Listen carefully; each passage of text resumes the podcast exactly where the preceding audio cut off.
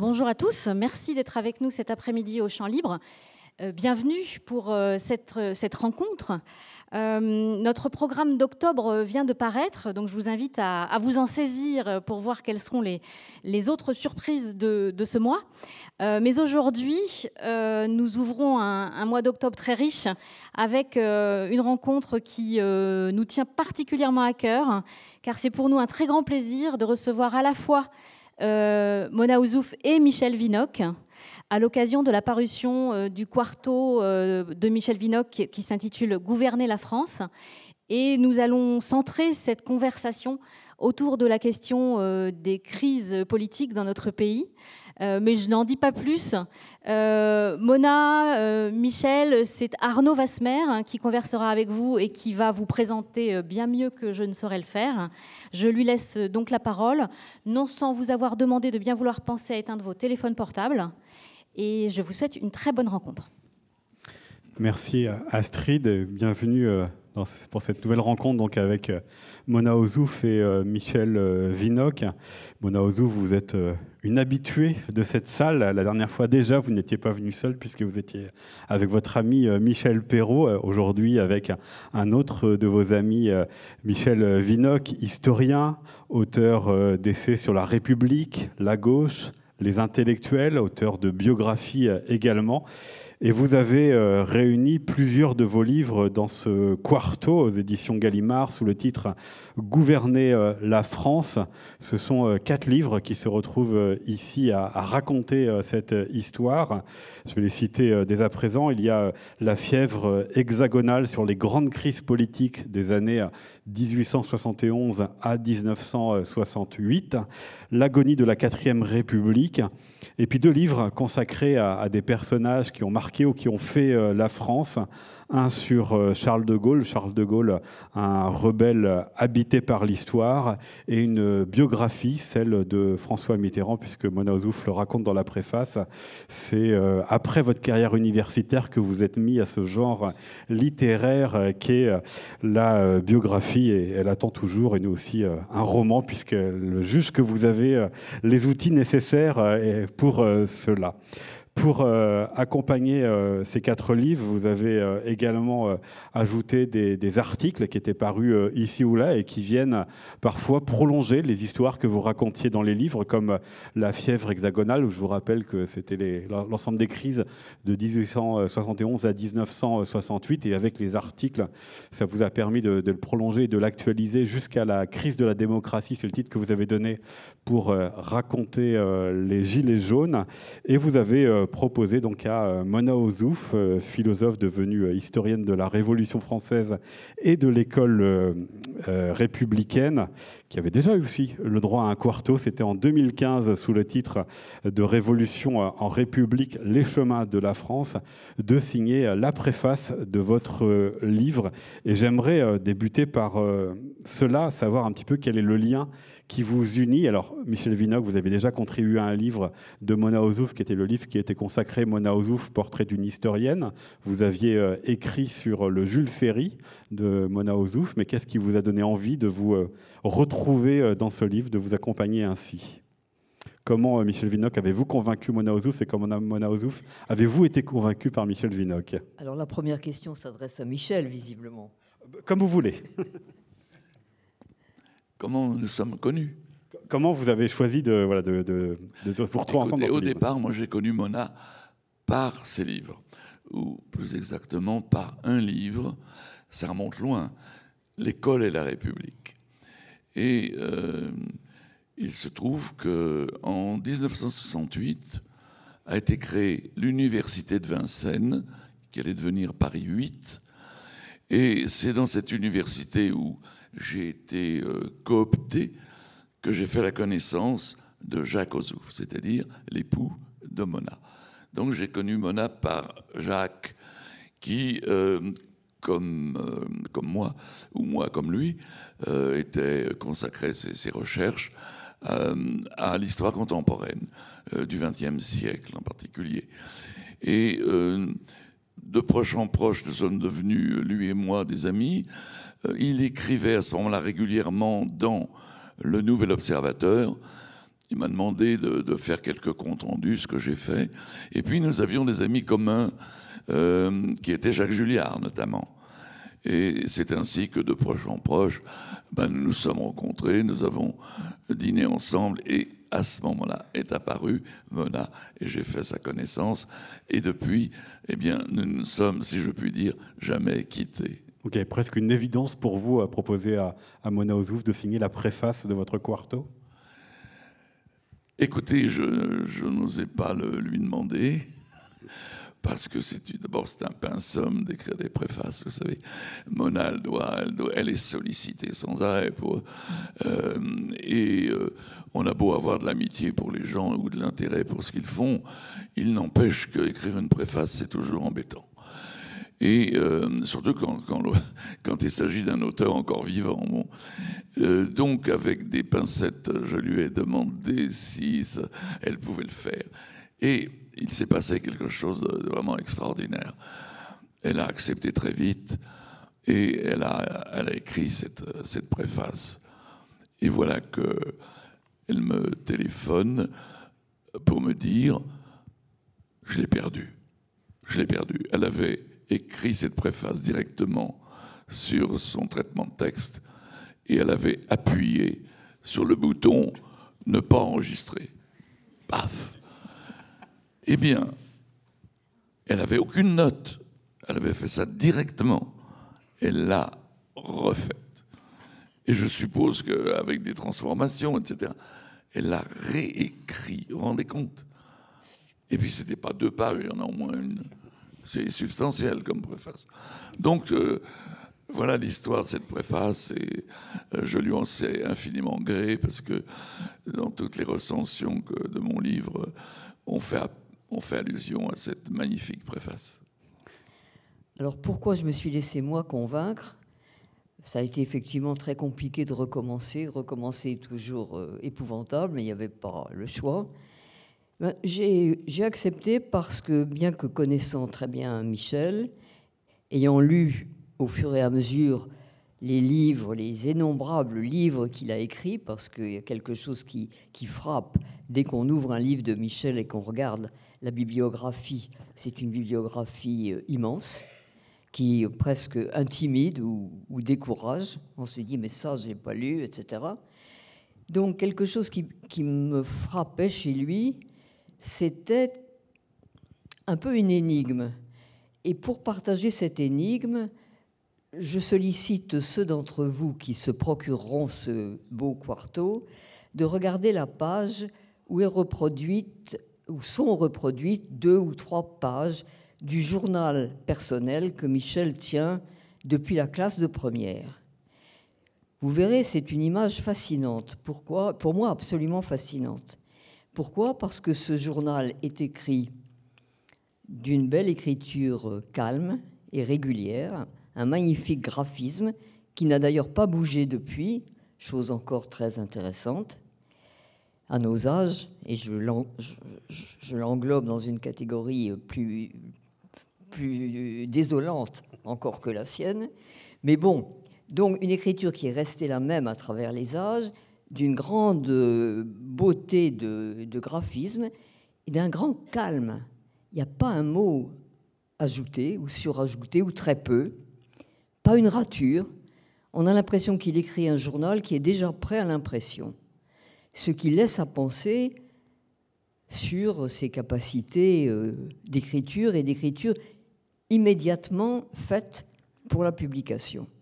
Et c'est ça qui m'a beaucoup frappé, parce que je ne connais pas d'exemple euh, du même ordre.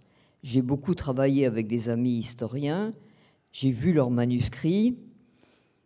Bon, certains, effectivement, ressemblent un peu à la perfection euh, graphique de, Michel, mais très peu. Et il y a aussi des gens qui écrivent des brouillons insupportables pour qui les, lirait pour la première fois. Donc il y a ça qui est pour moi une énigme. Comment fait-il pour avoir euh, cette fécondité, passer d'un sujet à l'autre? On a le sentiment que dès qu'il a fini un livre, il s'est aperçu qu'il y a encore dans la cartographie de ses intérêts un petit bout de contrée qu'il n'a pas exploré. Et du coup, il s'y met tout de suite. On a l'impression que les sujets euh, se suivent tout en s'appelant les uns les autres et qu'il n'y a absolument pas de raison d'imaginer que c'est fini, que c'est bouclé. Il y a toujours quelque chose au-delà. Et ça, ça me frappait beaucoup. Et je me demandais, bien que le connaissant bien, quel était euh, le moteur euh, intime de cette fécondité. Alors je ne suis pas sûre de l'avoir trouvé, mais ce qui m'a un peu guidé, c'est que c'est une image euh, d'arpenteur matinal, je crois que c'est comme ça que je le caractérise, qui, qui piaffe en pensant au paysage qu'il va découvrir, aux surprises de la journée, à tout ce qui va être euh, rencontre, aventure intellectuelle. On a l'impression d'une curiosité qui n'a pas de, de limite. Et voilà, j'ai trouvé que c'était intéressant de, de, le regarder sous cet angle et d'essayer d'apporter des réponses qui ne sont peut-être euh, pas absolument justes, mais qui, j'espère, approchent du, du secret de la personne. Vous le présentez effectivement comme un entremetteur et un, un aventurier infatigable arpenteur matinal qui s'éveille dans une anticipation euh, joyeuse, écrivez-vous Mona Ozouf. Mais est-ce que, euh, outre cette euh, histoire commune que vous avez, est-ce que vous vous retrouvez aussi sur une partie de vos, parcours, parce que vous êtes tous les deux devenus des universitaires historiens, mais vous venez tous les deux de milieux qui sont très éloignés de cela. Vous le racontiez, Mona Ozouf, dans Composition française, avec des parents instituteurs, et vous le racontez ici, Michel Vinoc, mais aussi dans deux livres qui tendent vers l'autonomie autobiographie où vous euh, racontiez, venant d'un milieu où les livres n'étaient pas forcément euh, bienvenus, il a fallu un frère qui vous aide, mais ensuite, euh, voilà, vous avez fait aussi une scolarité chahuteuse le temps de votre lycée, puisque juste avant la rencontre, vous avez raconté comment vous comportiez, vous et vos camarades, avec vos profs, mais venir à l'histoire n'était pas du tout une évidence pour vous. Effectivement, j'ai d'abord été plutôt euh, versé vers euh, la littérature, euh, c'est sûr. Par hasard sans doute, mais je raconte quelque part un moment de ma vie qui a été un tournant. J'étais en classe de seconde et j'ai été frappé par une maladie qui, était, qui restait mystérieuse. Est-ce que c'était un début de méningite ou pas? Toujours est-il que j'ai été envoyé à l'hôpital où je suis resté une semaine. C'était l'hôpital Cochin à Paris dans les années donc 1950. Euh, euh, Et euh, à ce moment-là, l'hôpital, c'était un, un, lieu qui m'est apparu vraiment terrible. Nous étions dans une grande salle où il y avait au moins 25 lits. Et toutes les nuits, il y en avait un, un des hospitalisés qui, mourait. Donc j'ai été affronté pendant une semaine euh, à la proximité de la mort, de la maladie, de la vieillesse, euh, toute chose qui m'était, euh, je ne dis pas inconnue, puisque j'avais déjà connu la mort de, mon père et d'un frère, mais en tout cas qui était éloigné de moi. Et j'ai eu comme une sorte de, comment dire, d'une nouvelle sensibilité. Et ça s'est concrétisé par le fait que j'ai écrit. J'étais euh, sur mon lit d'hôpital et j'ai écrit non pas euh, des, exercices imposés par un professeur, mais euh, j'ai écrit pour moi de la poésie, des impressions, bref, je faisais de la littérature, si vous voulez.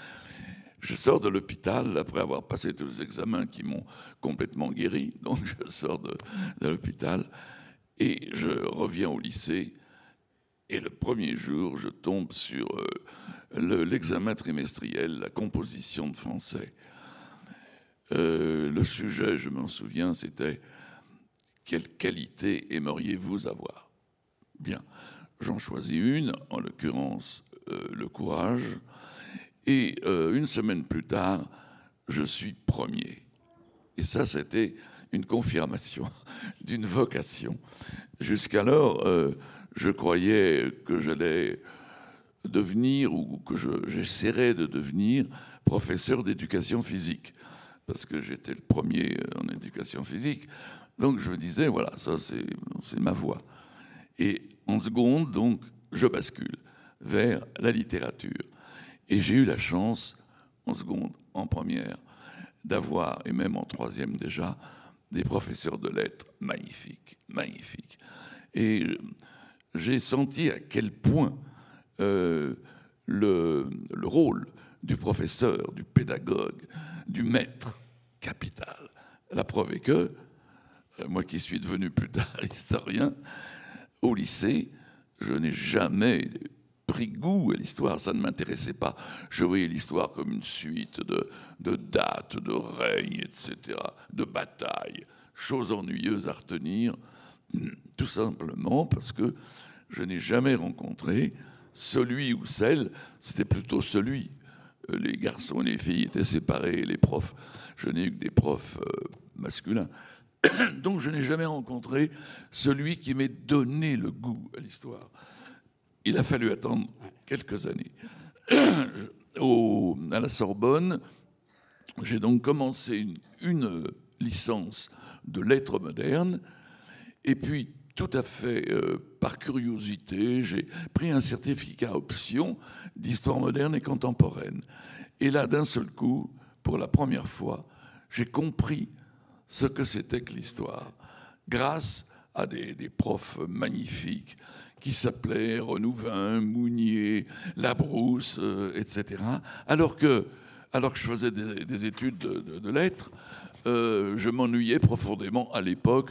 L'enseignement de, la littérature euh, dans ces années 50, c'était vraiment très ennuyeux. Et donc, voilà comment j'ai basculé des lettres à la littérature. Mais pour terminer, je dirais que j'ai tout de même gardé mon goût pour la littérature. Je voulais justement que... parce que c'est ce qu'écrit aussi Mona dans, dans, la préface. Et c'est là aussi où vous avez quelque chose en commun. J'aimerais vous entendre l'un et l'autre sur euh, cela. C'est que vous avez le goût pour la littérature parmi vos biographies. Il y a eu euh, Michel Vinocq, euh, Madame Nostel. Madame vous avez raconté à plusieurs reprises votre goût pour la littérature. En quoi, en tant qu'historien et en tant qu'historienne, la littérature vous a servi à comprendre, alors mieux comprendre, comprendre différemment ou de manière plus sensible votre sujet d'étude? euh, pour conclure c'est que quand j'ai, quand j'ai eu à choisir un, sujet de mémoire de, diplôme d'études supérieures, qu'on appelle aujourd'hui le, master, j'ai proposé euh, à Louis Girard, qui était le spécialiste d'histoire du 19e siècle, de traiter Flaubert, historien. Et il a accepté tout de suite. Et vous voyez que ça, ça nous, par conséquent, ce rapport entre littérature et histoire dès le début de mon parcours. Alors en quoi ça vous sert, la littérature, à mieux comprendre votre sujet d'étude? Dans le choix par Michel de ce premier sujet d'étude personnelle, il y a effectivement déjà beaucoup de ce que deviendra son parcours. Et une des choses qui m'intéresse le plus chez lui, et que je reconnais parce que moi je suis très peu historienne en fait. Je suis historienne de hasard, mais je n'ai pas, par exemple, la passion euh, de l'archive. J'ai pas la passion de tout garder. Je n'aurai aucune archive à transmettre à, à quiconque. Mais ce qui m'a frappé tout de suite dans les écrits de Michel, c'est la conviction que celui qui a le plus à dire euh, sur son époque, c'est le romancier plus que l'historien. En tout cas, il dit des choses que l'historien ne voit pas et qui vont euh, probablement plus, plus profond que ne va l'historien. Or, chez Michel, c'est particulièrement intéressant que ça soit venu si vite dans une scène qui est presque une scène primitive de sa vocation, puisque c'est le premier sujet personnel qu'il propose à un maître et qui est d'ailleurs accepté par le maître. Mais il faut rappeler que à l'époque où ça se situe, l'histoire pour, euh, pour nous tous, pour la génération, était plutôt l'étude des forces collectives. C'était ça qui définissait l'histoire, c'était l'histoire des masses. C'était l'époque où on avait commencé à se dire qu'il fallait faire l'histoire euh, des gens de peu, euh, des gens de rien, que eux aussi avaient leur mot à dire dans l'histoire, etc. Donc la mode est-elle à l'histoire euh, collective, voire à l'histoire quantitative, celle où on pouvait compter les individus impliqués ou investis dans telle ou telle tâche ou dans tel ou tel destin. Et là-dessus, il va proposer un sujet sur Flaubert, personne singulière, historien dans une œuvre singulière qui est une œuvre littéraire et qui est quand même beaucoup plus faite pour décrire la singularité que pour, que pour décrire la régularité. Or, l'histoire tout entière était tournée vers les régularités. Mais moi, c'était ça qui m'a, c'est ça qui m'a plu tout de suite euh, dans les œuvres de Michel. C'est d'abord la patte euh, du conteur. Et la patte du conteur, euh, quand le conteur est là, il ne procède pas très différemment en choisissant un sujet d'histoire ou un sujet de littérature. Il y a des contraintes de la narration qu'on est obligé d'emprunter, enfin que l'historien et le romancier s'empruntent l'un à l'autre. Enfin, ce sont les mêmes. Il faut généralement commencer par la fin et rebrousser chemin vers ce qui a préparé cette fin. C'est bon, c'est comment dire, c'est la politesse élémentaire de toute biographie. On prend le personnage à son aboutissement et on montre comment il est arrivé là. Bon, donc là, le romancier et, l'historien ne procèdent pas de, façon différente. Et c'est ça qui m'avait intrigué tout de suite en lisant les écrits de Michel, c'est le goût de la narration. Et c'est le sentiment que la narration n'est pas ce que l'on ajoute à la fin pour gagner un peu l'auditoire, mais qu'elle fait vraiment partie aussi du travail de découverte historique. Donc voilà, donc c'était une affinité de, départ. effectivement, moi j'ai beaucoup vagabondé en histoire et de l'histoire de la Révolution française à l'étude des romancières anglaises.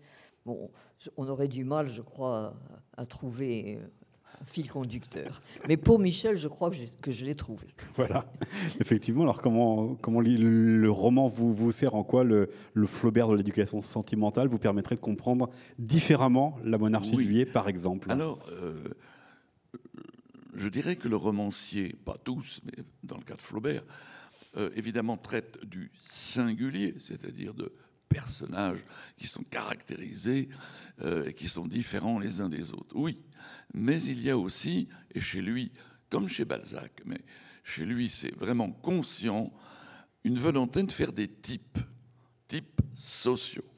Je vous donne euh, une illustration de cela.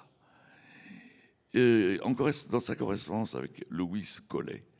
Louis Collet écrit euh, une nouvelle, je crois, sur une servante. Et euh, Flaubert lui dit, qui est son, son mentor, son conseiller littéraire, il lui dit Fais en sorte que ta servante ressemble à toutes les servantes.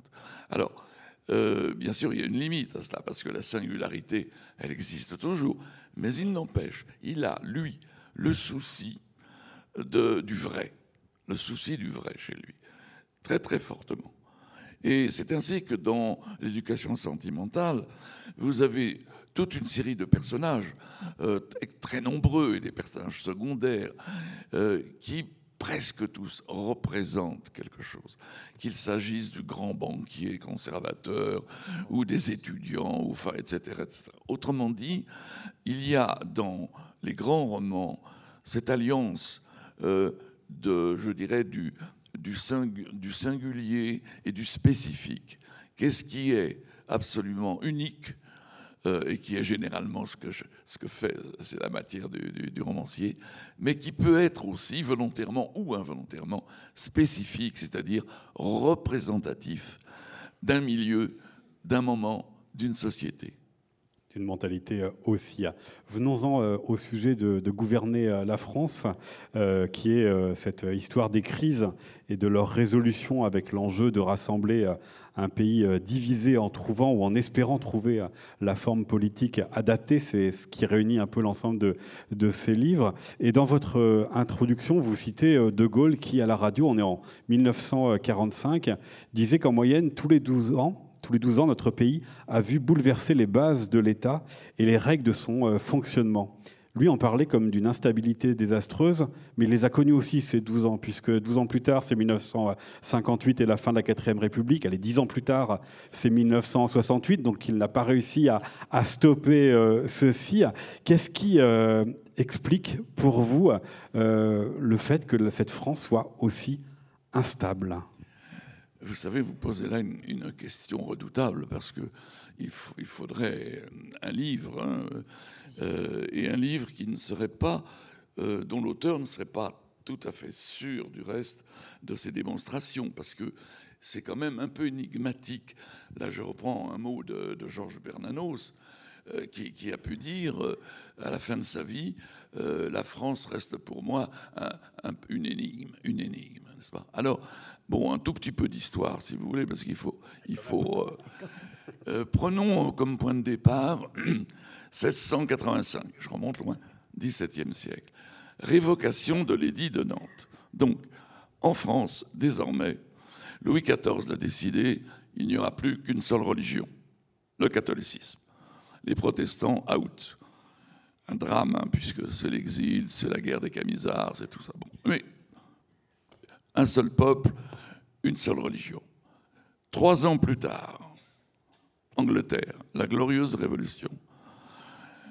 La glorieuse révolution, ça n'a pas fait beaucoup de, morts, mais euh, aucun durait, je crois.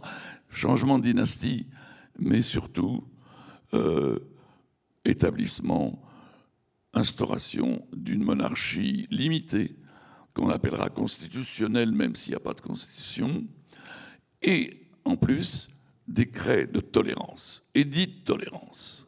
Alors là, nous sommes dans deux univers, la France et l'Angleterre divergent.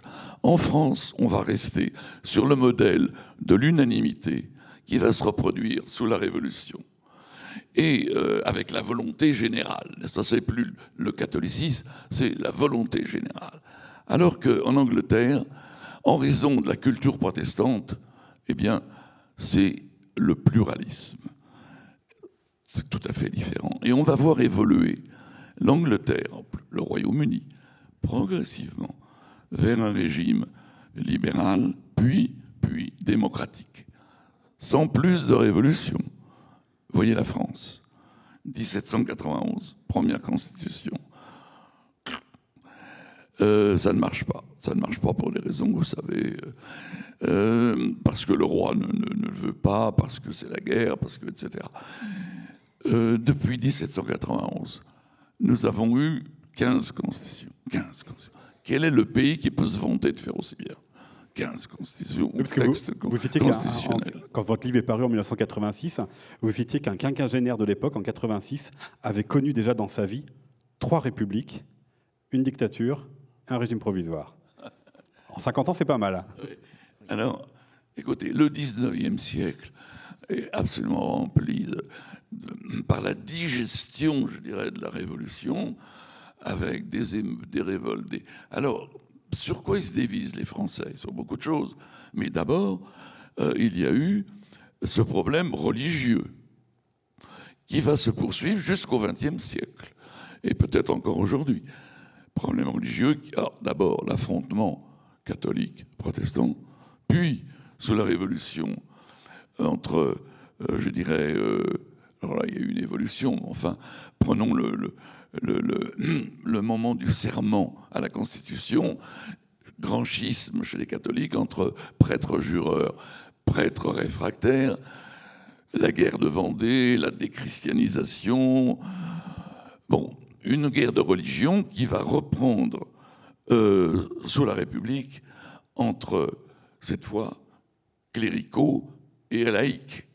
Et ça va comme ça continuer. Il y aura évidemment la loi de laïcité, de séparation de 1905. Mais en tout cas, euh, je dirais que depuis les guerres de religion, depuis la Saint-Barthélemy, si vous voulez, il y a eu une guerre des religions qui a pu se transformer en guerre idéologique en guerre politique. Ça, c'est une première explication. Ensuite, des accords, bah, justement, sur le, les institutions, des accords entre les monarchistes et les républicains. Mais euh, une fois les, monarchistes définitivement vaincus, il y a eu aussi euh, euh, la lutte entre les bonapartistes et les républicains et les monarchistes. Quelle constitution, quel régime va-t-on trouver? Et quand on trouve, on croit le trouver, avec la Troisième République, voyez, la Troisième République, elle est ponctuée de révoltes, de mouvements, le boulangiste, l'affaire Dreyfus, le 6 février 1934. Combien de temps dure un gouvernement sous la Troisième République? En moyenne, neuf mois. Et la quatrième, c'est encore pire, sept mois. Vous vous rendez compte? Bon, alors on en arrive évidemment à 58. Parce, que, parce que la quatrième est incapable de résoudre le, problème algérien. Incapable. Et alors là, retournement copernicien. Ce n'est plus à l'Assemblée d'avoir le pouvoir, c'est au chef. L'exécutif, oui. Au grand chef, président de la République. Vous vouliez ajouter quelque chose, Emmanuel Non, je voulais juste rebondir en disant que malgré tout, Mme Michel vient de nous décrire les divisions constamment renaissantes. Mais il y a quand même là aussi un problème, c'est que ces divisions sans cesse renaissantes, en effet, n'ont pas tordu le cou à l'idée d'unanimité. La France est quand même un pays qui court après l'idée que ce sera bien quand tout sera uniforme, qui n'accepte pas la diversité. Si vous voulez, on pourrait résumer tout ça en disant que la France est un pays profondément héritier à cause de la longue continuité euh, territoriale, étatique, la longue continuité par rapport à des nations voisines, mais qui sont beaucoup plus récentes, comme l'Italie ou l'Allemagne. La France, comme disait De Gaulle, vient du fond des âges. Il y a un côté immémorial de continuité. Donc un pays héritier, mais en même temps un pays révolutionnaire. Allez combiner ça. Et un pays révolutionnaire, du coup, ça se traduit comment? Ça se traduit par un mépris absolu du passé, par la répudiation du passé sous le nom d'ancien régime. Bon, déjà une chose euh, énorme, on rompt avec le passé, donc on n'est plus du tout héritier, c'est le contraire de l'héritage. Et dès la Révolution, on voit tous ces gens qui se bagarrent, qui s'excommunient les uns des autres, absolument obsédés par l'idée d'unité. Unité de la langue, D'où la bataille contre les langues régionales et les patois, les langues régionales d'ailleurs généreusement appelées patois. Bon, la unité de la langue, unité de la représentation. Il y a un débat fondamental sous la Révolution française qui est le débat des deux chambres. Faut-il deux chambres ou faut-il une chambre unique? On tranche évidemment du côté de l'unité et de l'unanimité, c'est-à-dire la chambre unique. Unité, si on pouvait même, unité architecturale.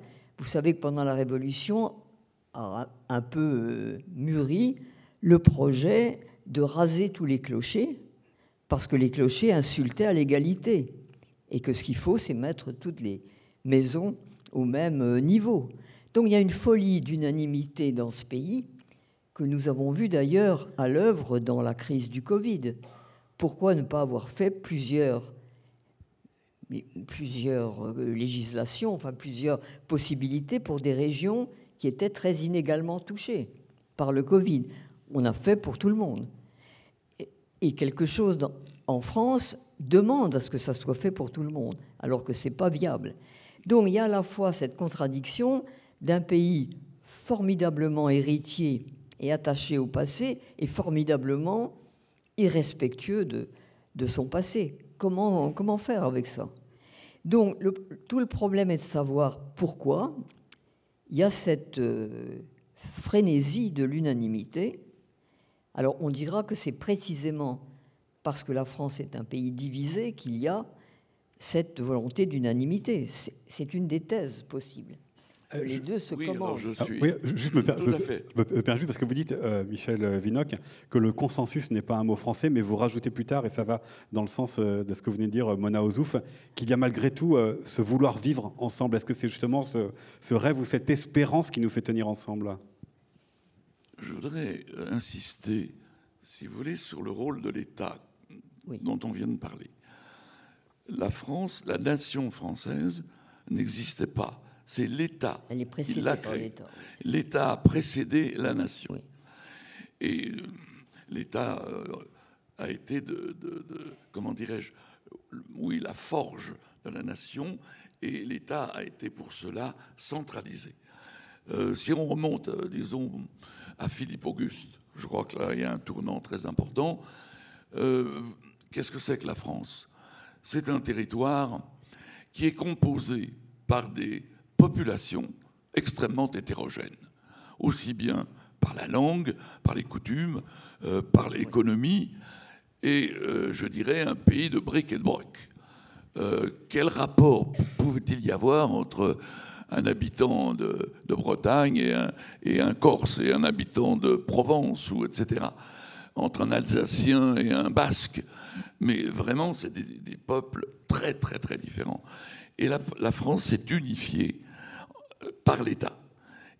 L'État avec son administration, l'État avec sa bureaucratie, avec sa... Et euh, côté positif, l'union nationale, plus ou moins, mais enfin l'unité, je dirais, il y a une unité qui s'est faite bien avant l'Allemagne, bien avant l'Italie. Bon, ça c'est un bon point, si on veut, d'un point de vue national. Le mauvais côté, c'est tout ce que vient de dire euh, Mona, c'est-à-dire l'hypercentralisation. Nous souffrons d'une hypercentralisation depuis, depuis le XVIIe siècle, disons, depuis la monarchie absolue. Et euh, cette décentralisation, euh, les hommes politiques, les, écrivains, etc., du XIXe siècle avaient tout à fait compris la nécessité de la décentralisation. Mais une fois qu'ils étaient au pouvoir, euh, ils n'en faisaient rien. Euh, il y a comme une sorte de peur de la décentralisation.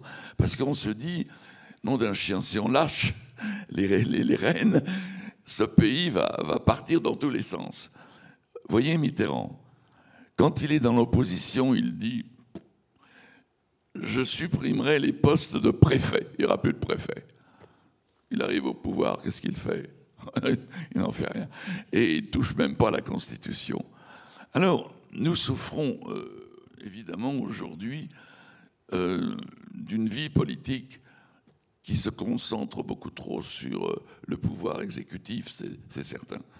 Depuis 58, comme je le disais, on a opéré le, changement, le retournement, ce qui était complètement euh, compréhensible en 58, avec une euh, quatrième république dans l'incapacité euh, de régler le, le- problème algérien. Il fallait redonner force euh, à un pouvoir exécutif qui avait contre lui, ne l'oublions pas, non seulement euh, euh, le FLN, mais l'armée. Et s'il n'y avait pas eu De Gaulle avec son, son article 16 et tout le reste, euh, je ne sais pas quand la guerre d'Algérie serait terminée. Bon, mais aujourd'hui, nous ne sommes plus en, guerre d'Algérie aujourd'hui. Aujourd'hui, le pouvoir euh, présidentiel est excessif. C'est évident, tout le monde le dit. Mais ça ne change pas, ça ne change pas. Et nous en souffrons par conséquent.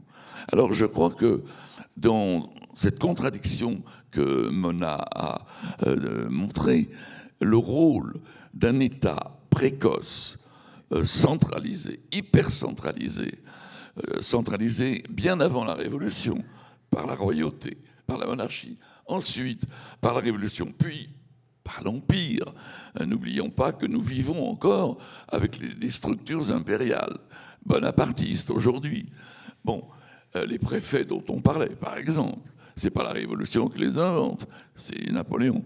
Bon, alors nous souffrons de cela qui a fait aussi, qui a donné aussi un, avantage, si vous voulez, encore une fois, à l'unité d'un peuple qui, au départ, n'était peut-être pas fait pour, pour vivre avec toute sa composition hétérogène. Est-ce que c'est cette centralisation à, l'extrême qui a poussé à plusieurs reprises dans l'histoire, au moins des 19e et des 20e siècles, euh, pour sortir d'une crise, un appel vers un homme fort, un homme providentiel, puisque vous y intéressez dans euh, plusieurs de vos livres, Napoléon peut-être, Pétain, Boulanger d'une certaine manière, De Gaulle aussi. C'est ce désir d'avoir un homme au pouvoir, un homme fort. Oui, regardez encore une fois la comparaison avec euh, euh, la Grande-Bretagne. Euh, là-bas, le pluralisme accepte par conséquent les divisions. Ces divisions doivent se résoudre selon des règles, des règles de politique, des règles parlementaires. Euh, c'est ce qu'on appelle la délibération, c'est ce qu'on appelle aussi le compromis. Hein. Le compromis entre des partis qui jouent le jeu différemment. Et s'il faut s'entendre sur un minimum de choses, il faut faire des concessions. Or, les Français, par leur histoire, ne sont pas du tout habitués au compromis. C'est, comme on le disait tout à l'heure, cette volonté d'unifier. Et quand un parti existe, au fond, euh, c'est beaucoup plus vrai au temps de la splendeur des partis, euh, les autres euh, n'existaient pas ou devaient être éliminés alors que l'idée de, l'alternance, euh, qui est normale dans un système de démocratie libérale, cette idée de l'alternance euh, en France euh, n'est pas du tout, n'était pas du tout dans, les esprits. Il fallait gagner. Et puis une fois gagné, ben, on avait le pouvoir et on le gardait.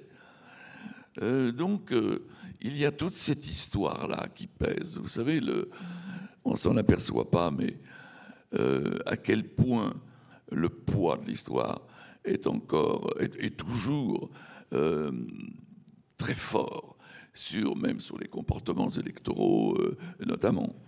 Euh, voilà, donc je crois que nous avons une histoire de l'État qui explique en partie, parce qu'il y a bien d'autres choses, là je vous appelle tout à l'heure à la religion, à la religion unique, elle aussi, n'est-ce pas? Bon, donc il y a une histoire religieuse et une histoire étatique qui explique en partie le, ben, les, séquelles de désordre qui peuvent exister. moi, je crois qu'il y a aussi quand même à faire intervenir euh, la radicalité française. Et c'est cette radicalité qui, qui rend le, le, pays peu gouvernable. Et là aussi, je pense que l'explication est historique. Si on compare les révolutions qui ont lieu dans les grands pays qui ont fait des révolutions, le Royaume-Uni, euh, l'Amérique. Ce sont des révolutions qui, d'une certaine manière, sont des restaurations. Les Américains, par exemple, s'insurgent, mais pour retrouver sur le sol de la colonie les libertés anglaises.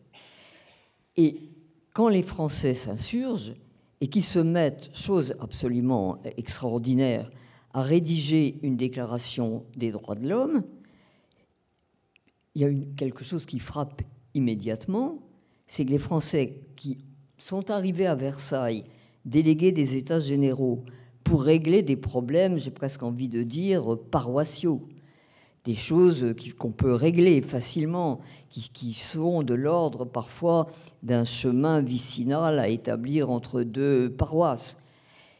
Ils se mettent à rédiger une déclaration des droits de l'homme, pas les droits des Français les droits de l'homme en général. Ça donne tout de suite à la Révolution française un cachet de radicalité extraordinaire. ça veut dire que on ne va pas s'intéresser aux problèmes euh, de voisinage. On va légiférer pour l'humanité entière. Il y a quelqu'un qui a très bien vu ça, c'est Tocqueville, en disant les Français s'étaient pas embarqués avec euh, des idées modestes. Ils voulaient transformer les principes sur lesquels reposaient les sociétés. Et ça donne tout de suite à la Révolution française un caractère formidablement radical où toutes les factions qui se succèdent s'éliminent les unes les autres en accusant euh, la précédente de modérantisme. Le modérantisme, c'est le crime capital qui expédie les hommes à l'échafaud en France. Et donc on voit bien tout de suite que les solutions modérées, les solutions de compromis seront immédiatement écartés. Il y a quelqu'un qui a très bien vu ça, qui est un des grands philosophes de la République française, fort oublié aujourd'hui, mais remarquable, qui s'appelle Charles Renouvier, et qui écrit ceci sur les Français, que je trouve presque le fin mot de toute cette histoire, où il dit, pour les Français, tout ce qui n'est pas idéal est misère. Autrement dit, on ne s'attardera pas aux solutions moyennes, aux petits pas. On n'aura aucun regard pour les solutions qui peuvent améliorer un peu, à la marge, tel ou tel phénomène détestable. Il faut tout de suite aller aux extrêmes. Et ça, c'est si vrai que ça occupe encore notre politique. Michel fait un développement pour revenir ou pour actualiser sa fièvre hexagonale. Il fait un développement euh, sur les gilets jaunes et on n'a pas de mal, effectivement, à repérer chez les gilets jaunes un maximalisme euh, tel que les gilets jaunes refusent toute représentation. Et qu'effectivement, quand on accepte une représentation, on accepte qu'entre les représentants et les représentés s'instaure un certain écart, une certaine distance, ce qui du reste immédiatement fait crier à la trahison des représentants, puisque les représentants ne vont jamais jusqu'à épouser totalement les exigences des représentés, bien sûr. Ça, c'est aussi un des, des plaies de la politique française. Donc, est-ce que ça n'est pas cette radicalité-là qui est la cause de tous nos malheurs Et j'ajouterais une radicalité qui a été probablement rendue plus exigeante encore par le fait que nous n'avons pas, nous, changé de dynastie, comme ont fait les Anglais d'une manière très, très j'ai envie de dire, très astucieuse. Les Anglais ont bien tué un roi, ils n'ont pas tué la royauté, pour autant. Tandis que nous, nous avons à la fois décapité Louis XVI et tué en même temps la royauté. Et ce qui nous a entraînés dans la religion de l'unanimité et de l'unité, c'est, à mon avis, ça, tient à cette décapitation du malheureux Louis XVI, parce que on avait supprimé le seul élément capable de donner une unité charnelle à un peuple très divisé, et qu'une fois cette unité charnelle disparue avec la guillotine, il faut inventer une république qui soit, j'ai presque envie de dire, aussi absolue que, ne l'était la monarchie, aussi unifiée, aussi une et indivisible. L'une et indivisible, c'est le slogan qui retentit dans toute notre histoire et qu'on peut, je ne sais pas, on peut l'interpréter comme un remords d'avoir décapité le roi ou pour une exigence euh, maximale. Sauf qu'il y a quelques semaines, vous le savez, la reine d'Angleterre est décédée. Et certains Anglais facétieux nous ont dit, notamment euh, l'ancien euh, ministre des Affaires étrangères de Tony Blair, que eux avaient le roi et la reine, mais nous, on avait la monarchie. Nous, Français, on avait la monarchie. On a quand même gardé quelque chose de ce, souvenir-là? Je, reviens. Une surenchère, Je reviens un tout petit peu sur euh, la culture de la radicalité, euh, qui, euh, bien entendu, pendant la Révolution, s'est illustrée, je dirais, du, du, début à la fin. Mais moi, je remonterais même plus haut, aux guerres de religion. Et à ce que je disais pour commencer, la révocation de l'édit de Nantes, c'est le roi qui est radical. Et la radicalité, elle vient d'en haut et pas seulement d'en bas. De, tous les côtés, par conséquent. En voulant imposer l'unanimité, euh, que fait-on sinon de la radicalité? Euh, Et euh, la révolution là-dessus, évidemment, s'enchaîne. pour Robespierre, qui a eu ce, ce mot, je ne le sais pas par cœur, mais en gros, il y a deux partis en France, celui du bien et celui du mal. Nous sommes du côté du bien pour écraser, n'est-ce pas, nos ennemis. Et le bien, tous les partis pensent par la suite être le parti du bien, il s'agit d'écraser euh, les ennemis. Cette radicalité, on la trouve non seulement en politique, mais dans notre histoire sociale. Et l'histoire sociale du 19e siècle, c'est une histoire sanglante, avec des révolutions, des émeutes, des insurrections et des répressions féroces. Regardez les journées de juin 1848, trois jours de guerre civile à Paris, et au bout de trois jours, une répression sanglante l'éducation sentimentale, tout ça c'est raconté très bien. Bon, euh, voyez la commune de Paris, la semaine sanglante, des dizaines de milliers de morts. Donc, ça donne finalement, ça imprègne, cette histoire imprègne euh, un style, un style politique qui est celui justement de la radicalité. Elle serait donc, enfin, comment vous situeriez la radicalité d'aujourd'hui, ce qu'a dit euh, Mona, Mona Ozouf, notamment avec les Gilets jaunes, mais d'autres mouvements C'est-à-dire qu'il y a cette euh, non-reconnaissance du gouverné envers le gouvernant et du gouvernant envers le gouverné, mais il y a aussi la réactivation de symboles de violence anciennes. Hein. Il y a eu des, guillotines qui ont été refaites euh, sur certains euh, ronds-points, mais on n'en est pas à euh, aller se tuer autant qu'on l'a fait dans notre histoire. Mais regardez, quand, quand notre président de la République écrit un livre sur les réformes nécessaires, il appelle ce livre Révolution, ce qui est totalement extraordinaire. C'est le, contenu du, du, livre sur lequel on peut avoir mille et un avis, c'est un contenu purement réformateur. Mais pour se faire lire en France, il faut mettre Révolution sur la couverture.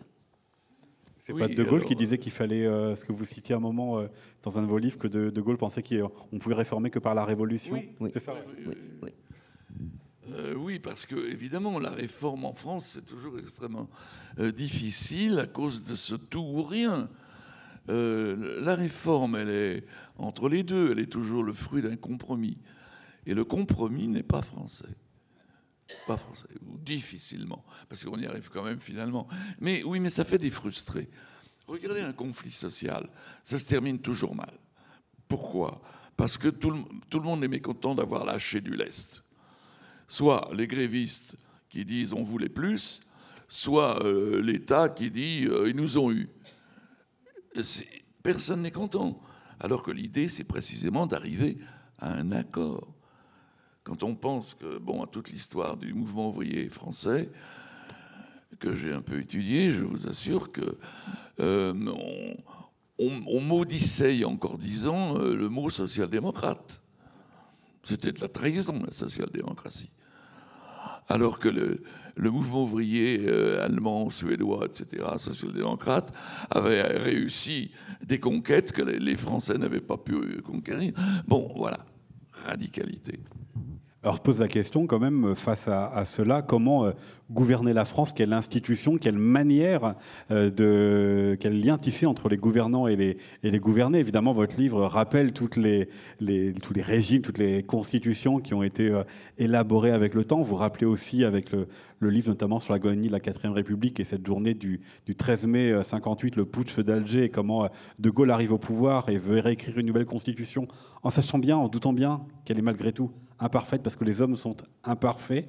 Est-ce qu'on a été quand même euh, capable, là, avec cette euh, constitution qui dure, même si elle est critiquée, si elle est contestée, n'empêche qu'elle dure et qu'elle sera bientôt, dans quelques années, euh, le régime sur lequel on aura le plus longtemps vécu depuis la Révolution française? Est-ce qu'on a été capable ou non de trouver les institutions qui répondent à la radicalité, qui répondent aux besoins de gouverner bah, Je dirais que la plus efficace, c'est quand même la Ve République, puisqu'elle dure depuis 58. Euh, la troisième a vécu deux ou trois ans de plus pour le moment, pour le moment, mais avec combien de, combien de crises et, puis une, une instabilité euh, bon, permanente. Simplement, euh, la solution dont vous parlez, les Français l'ont trouvée en faisant appel précisément à l'homme providentiel. Bon, c'était De Gaulle en l'occurrence. Au XIXe siècle, c'était deux fois des membres de la famille Bonaparte. Euh, on n'a pas réussi à créer un régime démocratique, moderne, stable. Aujourd'hui, trop de pouvoir euh, à l'exécutif.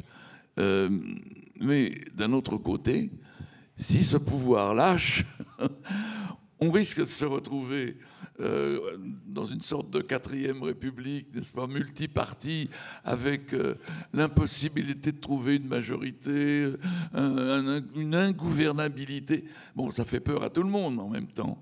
Alors il y a cette tension-là qui est, on, garde le pouvoir fort, euh, mais en même temps c'est insupportable. C'est insupportable. Alors je crois que on peut quand même améliorer notre vie démocratique, il me semble, déjà en respectant la Constitution. Car euh, les articles 20 et 21 donnent euh, la conduite de la politique, conduite l'élaboration de la politique et la conduite de la politique au chef du gouvernement, c'est-à-dire au Premier ministre. De Gaulle a fait cette concession parce qu'il fallait bien convaincre M. Fimelin, M. Guy Mollet, etc., qu'on allait euh, créer un régime qui ne serait pas présidentiel.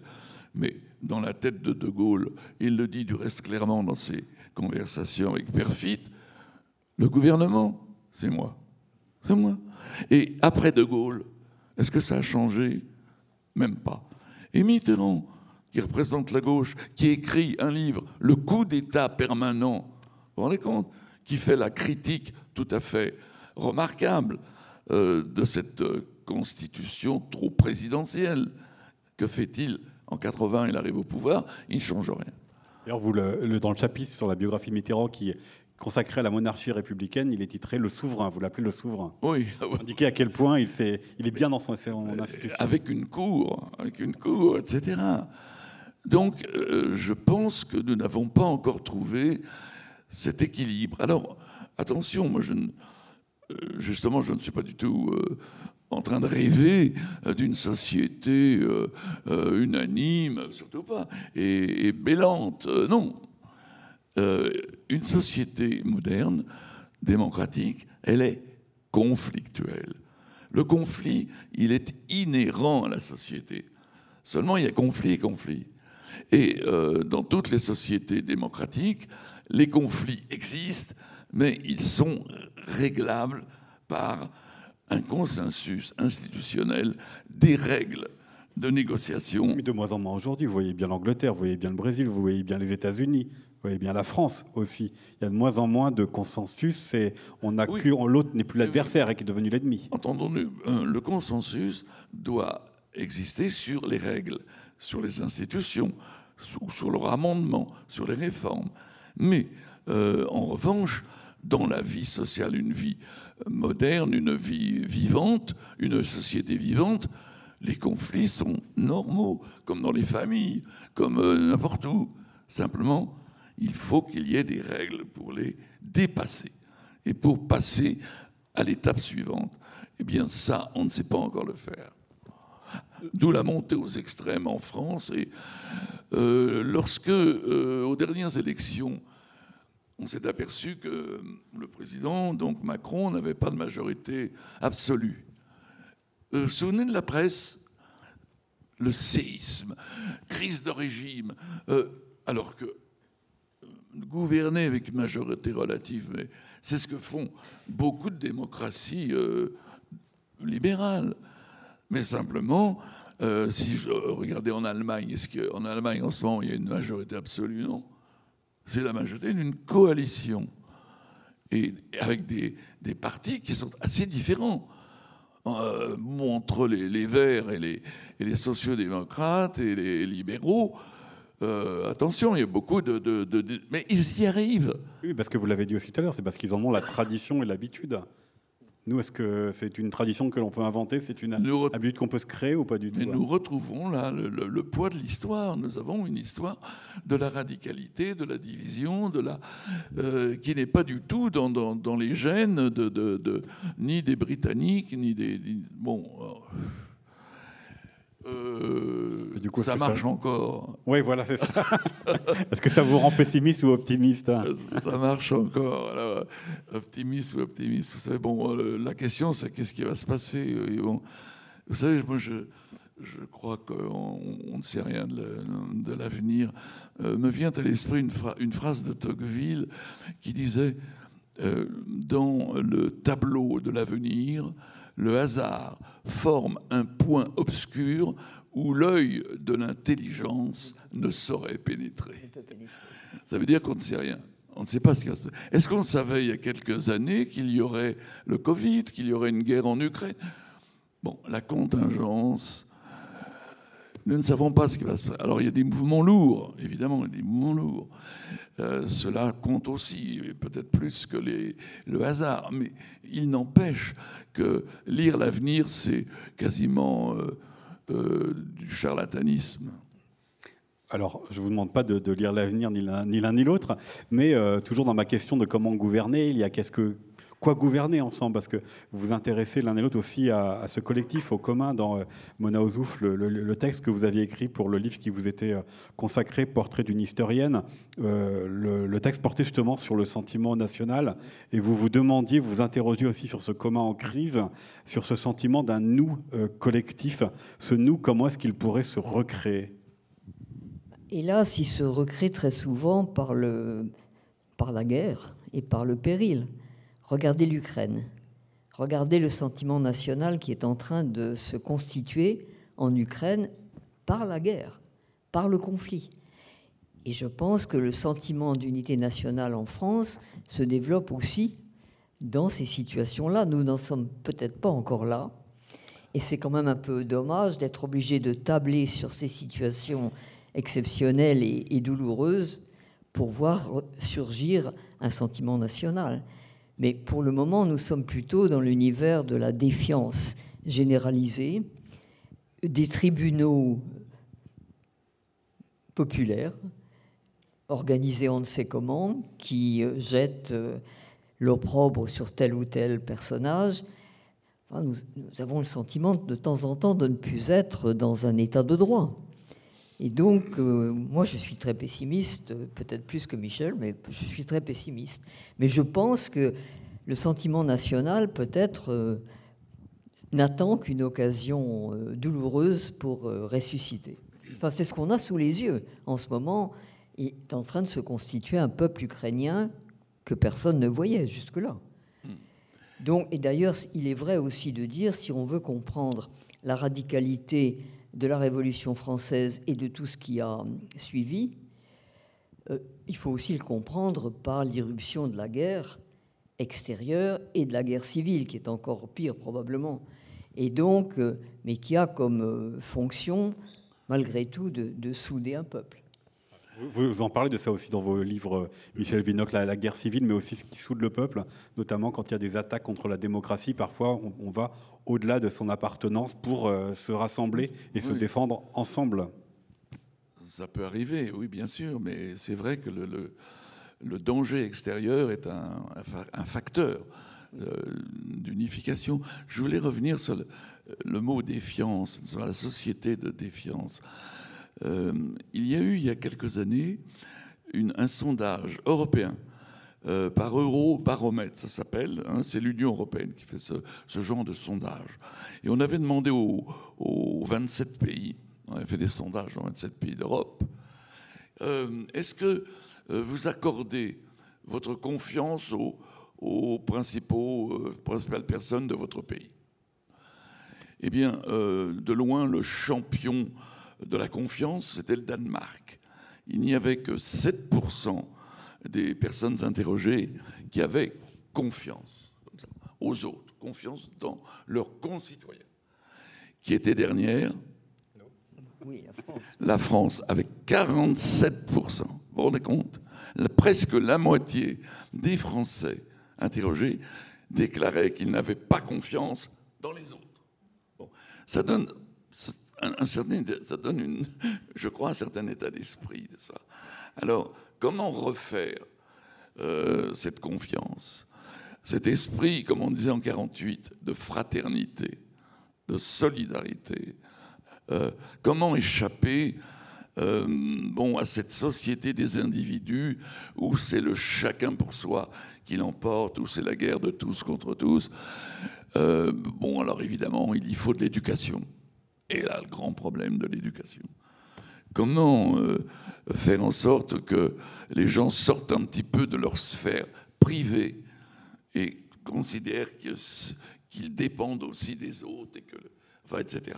Donc là, il y a tout un, travail. N'oublions pas quand même ce qui s'est passé depuis 30 euh, ou 40 ans. Ça a été la ruine, l'effondrement en tout cas, euh, de toutes les, de toutes les institutions d'encadrement. D'autorité, d'éducation aussi. Songez à la sortie de la religion, la chute des partis de masse, etc., etc. Donc là, les, individus livrés à eux-mêmes, eh bien évidemment, suivent euh, le cours du temps qui est l'épanouissement individuel. L'épanouissement individuel, c'est-à-dire, bon, les autres, je m'en fous. Bon, et comment refaire tout cela? C'est pas seulement avec des lois, hein, c'est aussi toute une, rééducation euh, de la démocratie à refaire. Alors, je voudrais terminer par une dernière question.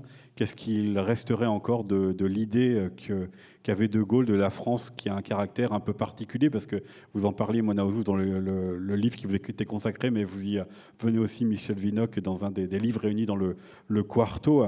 Euh, vous, vous ajoutiez que De Gaulle jugeait la France comme chargée d'une mission faite pour l'exemple, toujours en vedette de l'histoire. Qu'est-ce qu'il en est encore de cette idée aujourd'hui? J'ai pas grand-chose à dire parce qu'il en reste, il en reste pas grand-chose. Dans nos mots, nous vivons encore les uns et les autres, je pense, avec euh, les images de ce qu'on peut appeler nos écolages, de, notre, de nos manuels d'histoire. Et pendant très longtemps, la France, dans les manuels d'histoire, ça a été ce que, ce que dit Michelet, la, la patronne de la liberté dans le monde, la missionnaire de la liberté dans le monde. Donc, euh, c'était de ça qu'étaient nourris euh, les petits Français à l'école publique. Ça faisait le fond de, l'éducation au civisme. Bon, je crois qu'aujourd'hui, ça a complètement, complètement disparu. Et que nous sommes face à la difficulté fondamentale de la démocratie, comment, si nous sommes des individus, c'est-à-dire séparés, des êtres déliés, la démocratie fait des êtres déliés. Si nous sommes chacun pour nous-mêmes cet être délié, comment faire société? C'est le problème de Rousseau, c'est encore le nôtre aujourd'hui, mais aggravé, aggravé, plus, encore, plus, encore plus douloureux, plus compliqué. Bon, donc j'ai pas de réponse à ça, j'ai pas de recette. Michel, en as-tu? Ou sur la, la, ouais, la réalité de cette pensée-là. à penser un peu euh, à l'avenir, moi je dirais, euh, Julien Gracq disait quelque part, euh, il faut que toute société ait un point de fuite, même lointain. Même lointain. Bon, moi je ne pense plus à la, mission gaulienne de, la France, mais je pense qu'il y a un point, pour moi, il y a un point de fuite, c'est l'Europe. Alors là, je crois que là, au moins, nous, nous, nous, avons un point de fuite et nous savons les événements viennent de le prouver, à la fois le Covid et la guerre en Ukraine, que l'Europe, c'est pas, c'est pas rien, c'est pas une invention, c'est pas une abstraction, que ça peut devenir véritablement notre avenir. Alors, ça n'empêche pas que les nations puissent survivre, évidemment, mais en tout cas, euh, une Europe politique, diplomatique, militaire, et pas seulement une Europe du marché, euh, oui, ça, c'est ça qui me rendrait un petit peu optimiste. Ce qui est intéressant dans ce que dit Michel, c'est que il, euh, table sur euh, un point de fuite, un horizon, et donc sur l'imagination. Et au fond, c'est ça que je tirerais de ce que tu viens de dire. Et ça nous ramènerait d'ailleurs à la contiguïté de l'histoire et de la littérature. C'est l'imagination à la fois comme faculté intellectuelle, mais aussi comme faculté morale. L'imagination, c'est ce qui nous permet de nous penser dans l'autre, avec les autres. Et bon, ce point de fuite que tu, euh, que tu évoques, c'est effectivement, il faut miser sur l'imagination et peut-être d'autant plus que le monde, euh, je pense ici à l'école et aux écoliers, qui vivent dans un monde saturé d'images, mais où l'imagination, justement, n'a plus de place il faut tordre le cou aux images et ouvrir le champ à l'imagination. Ce serait ma conclusion. Ah, formidable mot de, la fin. Est-ce que vous avez à votre tour des questions à poser à Mona Ozouf et à Michel Vinoc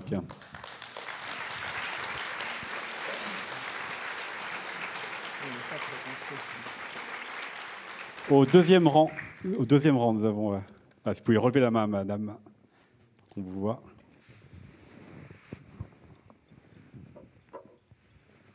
Euh, merci pour, euh, pour vos idées, mais elles sont un peu, vous nous mettez un peu le cœur en berne, quoi, parce que on voit pas trop la sortie. Sinon, l'Europe, je, je, trouve aussi que c'est notre principal horizon. Mais moi, j'en vois un deuxième qui serait une vraie décentralisation, parce qu'il me semble que justement, on est un pays hyper centralisé, mais si tous les sujets ne se traitaient pas à Paris et qu'un certain nombre de sujets se traitaient plus près des gens, euh, chez nous, euh, à Rennes, euh, à Quimper ou à Brest, ça soulagerait aussi les personnes qui sont chargées de gouverner le pays au niveau national, parce qu'ils auraient des grands sujets régaliens, ils auraient la politique étrangère, ils auraient l'approvisionnement énergétique du pays et quelques autres grands sujets, mais ils laisseraient aux régions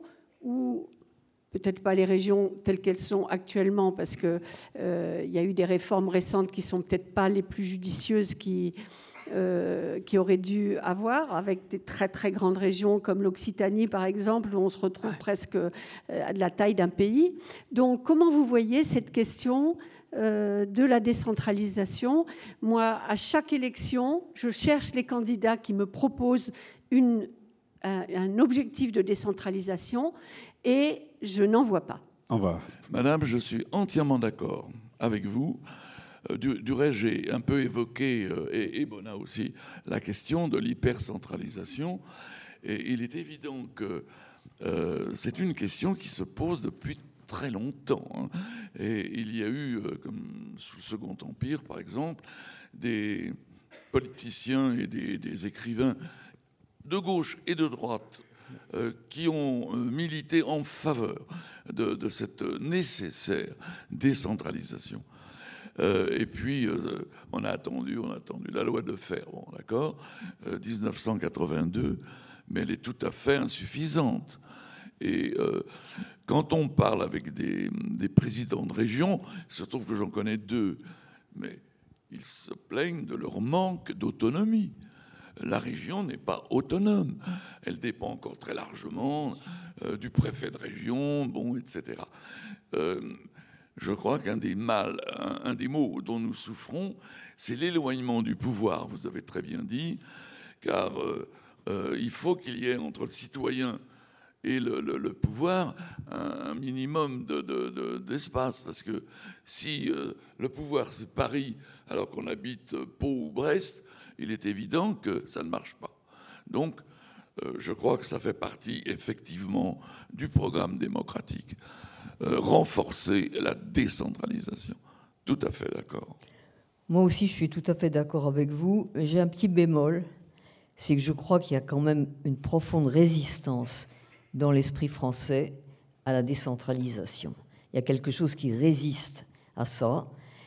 L'idée, par exemple, l'idée fédérale est quelque chose que les Français, avec l'idée fédérale, les Français ne sont jamais très heureux le procès de fédéralisme a quand même expédié en France des hommes à l'échafaud. Et ça aussi, c'est resté. L'idée de fédération elle-même est, presque condamnée par le réflexe national. Voilà, c'est le bémol à votre intervention pour laquelle je suis aussi entièrement d'accord sur le fond, mais avec l'idée qu'il y aura toujours chez les Français l'idée que si c'est partout pareil, ça n'est que mieux. Voilà mais c'est triste. Une autre question? Plus personne déjà? Ah, tout en haut à droite.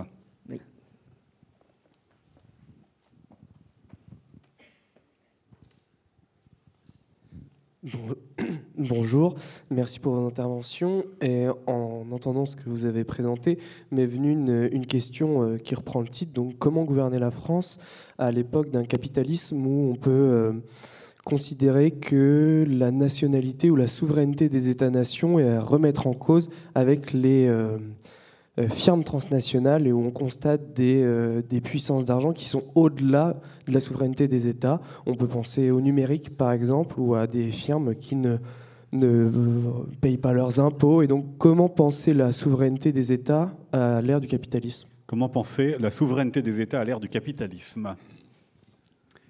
Et de la mondialisation Vaste question. Je pense euh, pour équilibrer la puissance euh, économique, financière, etc., il faut effectivement euh, des États forts qui s'appuient sur leurs citoyens, mais dans l'état actuel des choses, et c'est ce qui m'en rend du reste moi-même très européen, c'est qu'un État comme la France euh, n'est pas de taille face au colosse que représente euh, l'économie mondiale. Et c'est pourquoi il me semble que euh, à 27, 27 ou plus, on serait beaucoup plus fort pour rééquilibrer ce qu'on peut considérer effectivement comme un déséquilibre entre le pouvoir économique et le pouvoir politique. Voilà. Euh, pour le reste, c'est un vaste programme. Hein. Vous vous rendez compte? C'était un vaste programme. Mais euh, nous sommes tous sensibles à cela, je crois, à cette espèce de surpuissance de, et l'impuissance que nous avons précisément à, faire face à cette euh, puissance mondiale.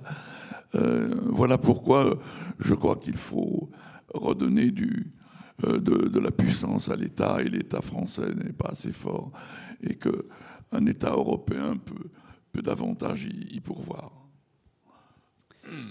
Une autre question? Ah, madame, devant.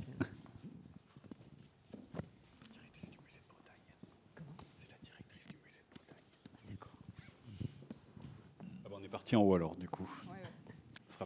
Alors moi, je, je, voudrais euh, soumettre à votre euh, sagacité euh, la question de l'abstention euh, dans les régimes démocratiques occidentaux euh, qui pourrait en fait être mis en lien avec la défiance des citoyens vis-à-vis de leurs représentants et qui peut se traduire effectivement par l'abstention aujourd'hui, demain par peut-être d'autres manifestations mais qu'est-ce que vous pensez de ce phénomène d'abstention, de cette distanciation par rapport au, mode de représentation, euh, je dirais, classique par le vote? Euh, J'aimerais bien vous entendre là-dessus. Votre regard sur l'abstention Oui, les abstentionnistes forment le plus grand parti de France. nous le savons, c'est désolant. Pour quelle raison? Euh, je crois que cela va de pair avec euh, ce qu'on appelle euh, la société des individus, c'est-à-dire qu'il y a une tendance très forte à l'individualisme aujourd'hui qui fait que le, souci de soi passe avant l'intérêt général.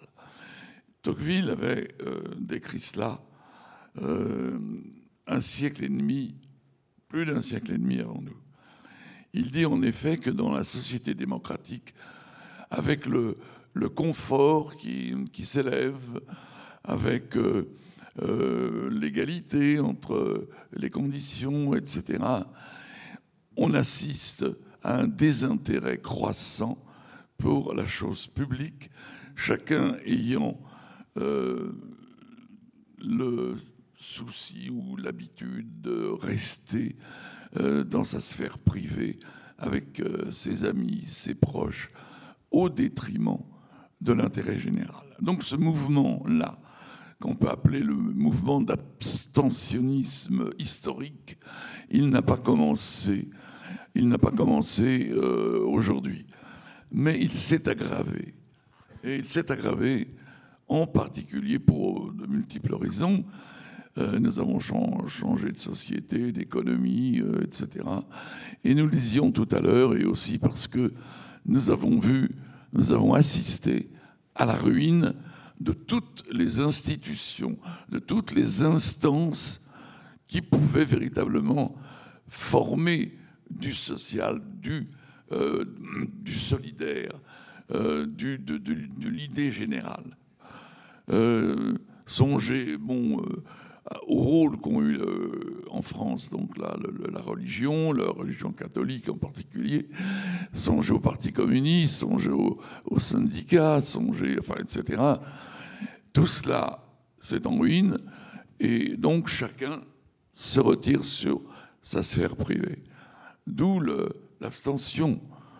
Euh, il faut se sauver par soi-même ou avec ses amis, avec ses proches. Encore une fois, c'est un mouvement très général qui date, euh, je dirais, de, de, la révolution industrielle, de la révolution économique, très bien décrit déjà par Tocqueville en 1840 et euh, qui, qui n'a fait que s'accentuer avec les bouleversements euh, de la société et de l'économie d'aujourd'hui. Je ne sais pas si vous voulez rajouter quelque chose, Mona Ozouf, sur cette question. Écoutez, sur cette question, je, surtout je, renchéris sur ce que dit, Michel, c'est que toutes, euh, les structures de surplomb se sont effondrées en même temps et ce sont elles qui donnaient un horizon moral à la société. Je prends un exemple tout bête, mais que tout le monde ici a, connu. Autrefois, quand un enfant rentrait de l'école avec une punition, il avait double peine à la maison. La punition était redoublée. Aujourd'hui, les parents viennent contester ce qu'a dit l'instituteur. Et ça donne le climat général de méfiance de toute autorité qui surplombe. Et tant qu'il n'y aura pas de restauration de ce surplomb quelque part, d'un minimum de transcendance, qui n'est pas forcément une transcendance religieuse du reste, mais qui peut être une transcendance euh, morale, là je suis, là, je ne suis pas non plus très, très optimiste. Mais les exemples abondent euh, dans ce sens, hélas. Au premier rang. Oui, j'aurais aimé que vous reveniez sur euh, deux mots importants, à mon sens, que vous avez utilisés, la question de l'unité et de la diversité. Ça faisait écho à une exposition qui a été organisée à l'abbaye d'Aoulas et vous y aviez été interviewé, euh, dont le slogan était liberté, égalité, diversité. Et, finalement, par rapport à la question qui nous est posée aujourd'hui, moi, la question que je me pose aujourd'hui, c'est pourquoi notre République n'est-elle pas arrivée à un degré de maturité qui puisse penser finalement sereinement la diversité dans l'unité? J'ai l'impression qu'on n'y est pas encore. Comment vous expliquez que la Ve République ne soit pas arrivée à une maturité suffisante pour euh, gérer la question de la diversité? C'est ça la question. je, ne sais pas, je n'ai pas de réponse très, très, très, claire à cette euh, question. Je pense qu'il y a quand même les Français ont, une culture euh, de l'unanimité, ils ne sont jamais à l'aise avec la diversité. Et regardez par exemple la difficulté avec laquelle on a traité en France le problème des langues régionales. C'est-à-dire qu'on a commencé par dire, par inscrire la phrase suivante. Michel ne sera pas d'accord avec moi là-dessus, j'imagine, mais peu importe, au contraire, c'est mieux la langue de la République est le français. Avoir dit que la langue de la République est le français, on n'a même pas dit ce qui aurait été au fond meilleur, la langue officielle de la République française est le français. Officiel aurait permis de jouer avec la possibilité d'user de la langue régionale dans quantité d'autres situations que précisément les situations officielles. Et ce simple énoncé a bloqué pendant très longtemps, c'est juste peut-être en train un peu de se dégeler, mais à peine, le, problème de la reconnaissance dans la diversité des territoires français des langues régionales. Et là, il y a une crispation qui est quand même extraordinaire. Je relisais il n'y a pas longtemps des textes de Bainville à propos de Renan. Et Bainville explique que les textes de Renan, où Renan dans sa vieillesse vient, revient avec euh, nostalgie et tendresse sur son appartenance à la Bretagne et sur ses attaches euh, bretonnes, Et Bainville dit, surtout n'allons pas considérer ça avec euh, indulgence pour le vieil homme qui se souvient mélancoliquement de ses attaches. C'est pas du tout ça. C'est un véritable danger pour l'unité française. cette espèce de crispation est quelque chose de, là aussi peut-être, qui, naît d'une longue histoire, mais qui n'est pas, qui n'est pas encore vaincu. Et donc, euh, d'où vient cette allergie aux divers, aux multiples, aux complexes? C'est voilà, c'est notre problème. C'est du reste ce qui explique aussi pourquoi euh, nous pouvons être si euh, attachés à la représentation littéraire de notre pays, au fait que notre pays est une patrie littéraire et que par ce biais de la littérature, le goût de la diversité a pu un peu euh, entrer chez nous par effraction, d'une certaine façon. Michel Vinocq. non, la, raison c'est la peur de, la dislocation, c'est la peur euh, historique de la dislocation. Et ça reste, euh, euh, lorsque dans les années 60, il y a eu une grande offensive régionaliste, comme on disait, en Occitan, en Occitanie, bon, pour l'Occitan, bon, etc., etc., on voyait bien les commentaires en disant mais alors qu'est-ce que c'est? La France va voler en éclats. Bon, non, moi personnellement, je ne suis pas du tout euh, opposé à, cela. Euh, simplement, euh, je corrigerai, c'est pas le mot, mais je, nuancerai en disant que je me réjouis que depuis Renan, nous parlions et nous comprenions le français de Dunkerque à Perpignan et de Brest à Strasbourg euh, même quand j'étais euh, jeune, euh, voyageant en Lorraine, en Lorraine, eh bien, il y avait encore des, une sorte de, langue germanique, je ne sais pas, il ne faut pas dire patois, enfin, qui, qui, et il y avait parfois de l'incompréhension. Donc, donc voilà, je me réjouis qu'il y ait une langue, mais on peut être bilingue. On peut être bilingue, tu es d'accord? Bien sûr. Mais est-ce que les tentations centrifuges sont si visibles en France?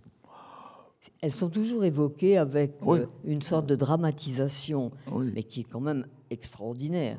Je, voilà, je, suis tombé sur ce texte de Bainville avec stupéfaction. Même euh, la, nostalgie de Renan pour le, le parler trégorois qu'il écoutait dans son enfance était quelque chose d'extraordinairement sentimental, pas du tout revendicatif et très innocent. Et s'en prendre à ce propos innocent comme une déclaration de guerre à la France, à la francité, c'est quand même quelque chose d'extravagant. Et ça existe, euh, voilà, ça, ça, a beaucoup existé pour bloquer la, la diversité. Alors tout le problème est de savoir si la France est un pays tellement divisé géographiquement, socialement, sur le fait qu'il y ait une, Toscane en Provence, une Irlande en Bretagne ou une Allemagne en Alsace, est-ce que c'est si, important dans la conscience nationale euh, qu'il faille s'en émouvoir et s'inquiéter de la, de la diversité? Alors cette diversité est désormais, comment dire, admise, même célébrée, sur le plan patrimonial. Le moindre euh, lavoir de village euh, maintenant est, entouré de, soins, de restauration, etc. Et c'est très bien. Mais ça s'arrête net devant euh, la langue, surtout la langue, les usages, etc. Et c'est un peu dommage à mes yeux. Voilà, pour euh, prolonger euh, la réflexion, je vous encourage donc à lire Gouverner la France, le livre qui réunit plusieurs livres de Michel Vinocq et dans lequel Mona Ozouf, vous avez écrit la préface. Mona Ozouf et Michel Vinocq, merci beaucoup à tous les deux d'être venus en parler. Merci à vous et vous allez pouvoir les retrouver à la sortie de la salle pour une séance de dédicace. Bon week-end.